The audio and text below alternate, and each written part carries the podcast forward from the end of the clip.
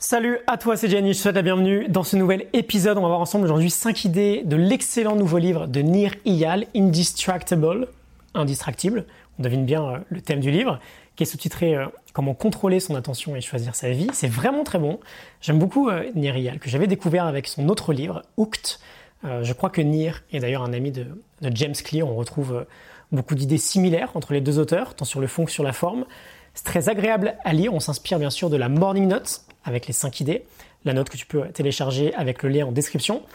Juste avant de démarrer, un léger contexte très touchant. Pourquoi Nir a écrit euh, ce livre? Il nous raconte le déclencheur en introduction.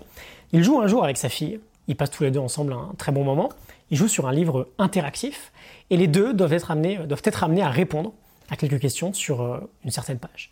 Et l'une des questions est si tu avais un super pouvoir, lequel serait-il? Et là, il nous avoue qu'il aimerait pouvoir nous dire quelle fut la réponse de sa fille, mais il ne s'en souvient pas, parce que précisément à ce moment-là, il était ailleurs. Il répondait très rapidement à un message sur son smartphone, et au moment où il a levé les yeux du portable pour lui répondre, ben, sa fille n'était plus là. Il venait de gâcher finalement une, très belle interaction, un très beau moment de connexion avec sa petite fille. Ça a été un gros déclencheur, et avec l'idée bien sûr que ben, ça ne se reproduise plus jamais. On peut déjà s'arrêter avant de démarrer du coup sur cette petite réflexion, très intéressant, à quel point aujourd'hui le smartphone est euh, finalement l'ennemi de la connexion avec l'autre, de notre présence avec les gens, qui pourtant compte le plus pour nous au quotidien? On y va, on est parti pour les 5 idées importantes que j'ai retenues du livre. Idée numéro 1, traction, distraction et super pouvoir. Alors c'est très intéressant, j'avais jamais vraiment fait le, le, rapprochement sur un plan lexical, mais le mot distraction est assez passionnant. On l'oppose bien sûr au mot traction. Euh, nos actions dans la vie vont se ranger dans deux catégories, des actions traction et des actions distraction. Traction, ça vient du latin traere, qui signifie tirer. Les actions euh, traction sont les actions qui nous tirent vers nos objectifs, qui nous rapprochent de ce qu'on veut. A l'inverse, les distractions sont les actions qui nous repoussent, qui nous éloignent de ce qu'on veut. Donc une distraction, qu'est-ce que c'est? C'est une action qui nous empêche d'atteindre notre objectif.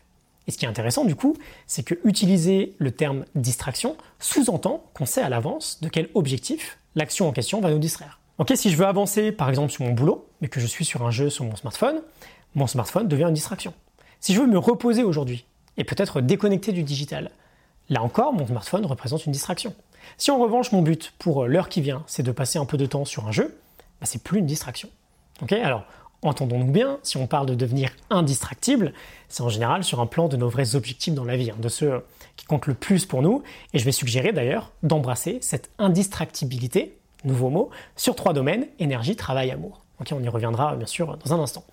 Nier nous dit que chaque comportement, que ce soit une traction ou une distraction, est actionné par un déclencheur, qu'il soit interne ou externe. Là aussi, on y reviendra. Il nous dit surtout, j'ouvre les guillemets, à l'avenir, il y aura deux types de personnes dans le monde, ceux qui laissent leur attention et leur vie se faire contrôler par les autres, et ceux qui sont fiers de se dire indistractibles. Je ferme les guillemets. Petit écho à, à Cal Newport, euh, le deep work, la capacité à être pleinement concentré sur une tâche, d'être indistractible du coup, est un vrai super pouvoir au XXIe siècle. Un pouvoir qui va devenir de plus en plus rare et donc qui aura de plus en plus de valeur. Et on peut commencer à le cultiver. Quand ça, bien sûr, dès maintenant.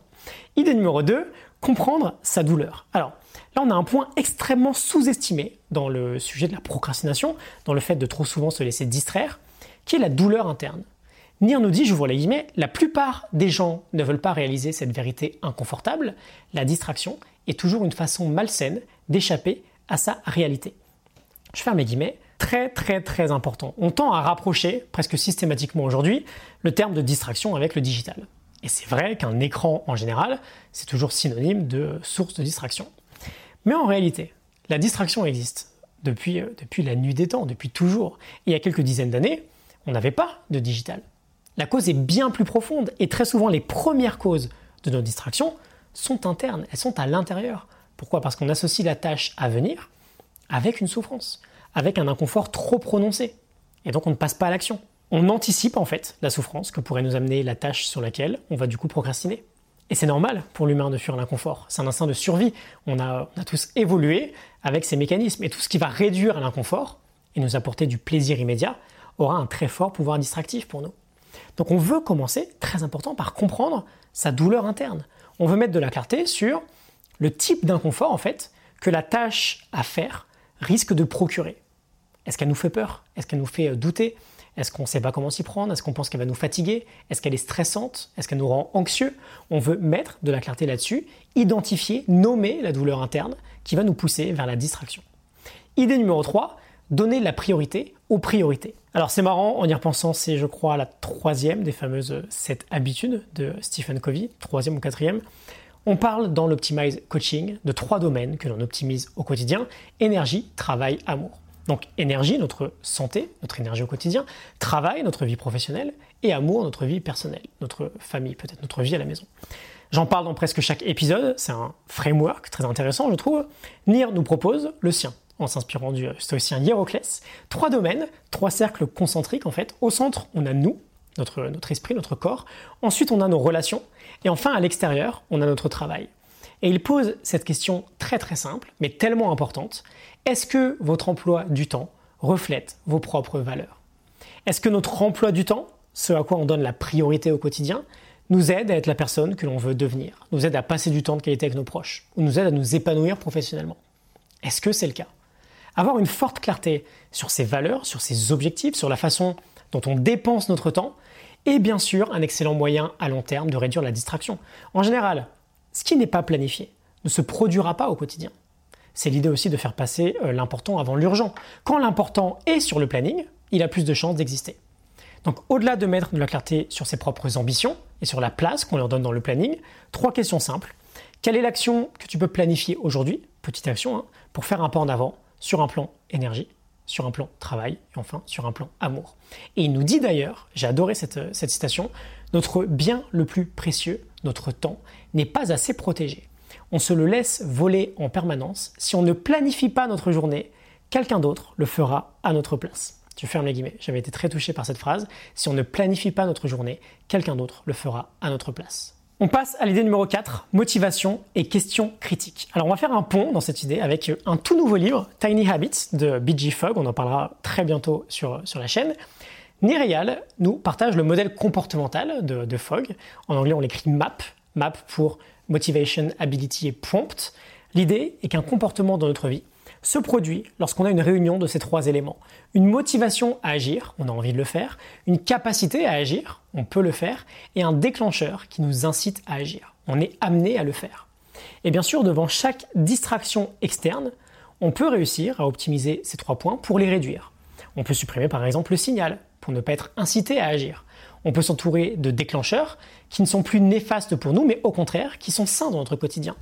Il nous dit d'ailleurs, et c'est la question critique, qu'on veut avoir l'honnêteté en permanence de se demander, j'ouvre les guillemets, est-ce que ce déclencheur au quotidien est à mon service ou est-ce moi qui suis-je au service de celui-ci? Je ferme les guillemets. Quand on a une distraction externe, prends un moment pour analyser, pour mettre de la clarté sur ce qui va déclencher physiquement ou visuellement cette distraction-là. Et enfin, idée numéro 5, être indistractible au plus profond de nous. Et là, on va terminer avec une idée sur laquelle nous revenons également très souvent au quotidien, le fait de toujours partir de notre identité, de commencer par l'identité, de mettre de la clarté sur qui nous sommes, sur qui nous voulons devenir, et du coup d'agir en fonction de ce choix, de qui on veut être, et pas en fonction de bah, maintenant est-ce que j'ai envie ou pas de le faire. Et Nier nous dit, j'ouvre les guillemets, ce que nous pensons de nous-mêmes affecte profondément la façon dont nous gérons les distractions. Je ferme les guillemets. Et il propose du coup de se définir comme étant une personne indistractible. C'est une forme de contrat identitaire en fait euh, que l'on fait avec soi-même. Et il partage cette petite citation du docteur Gino. Nous pensons que notre comportement façonne notre identité. L'opposé est tout aussi vrai. En alignant notre comportement sur notre identité, nous faisons nos choix en fonction de qui nous croyons être. Je partage euh, souvent l'exercice du Carpe Diem Journal, la matrice ETA-IVC. Énergie, travail, amour, identité, vertu, comportement. Tu peux revoir la fin de l'épisode numéro 402 pour avoir un exemple. Dans cet exercice matinal quotidien, je te propose d'ailleurs d'être très clair sur l'identité que tu vas adopter aujourd'hui. Définis-toi comme étant aujourd'hui quelqu'un d'indistractible. Fais ce contrat identitaire avec toi-même. Notre identité façonne notre comportement au moins autant que notre comportement façonne notre identité. Voilà, 5 idées du livre Indistractable de Nir Iyal, indistractible. N'hésite pas à le lire hein, si tu te sens inspiré. Je te laisse en description la morning note du livre. Tu peux la télécharger gratuitement. N'hésite pas dans le même temps à t'inscrire à mes emails privés quotidiens. Je t'envoie une leçon chaque matin. Je te retrouve très vite pour un prochain épisode. Excellente journée, à très bientôt. Salut.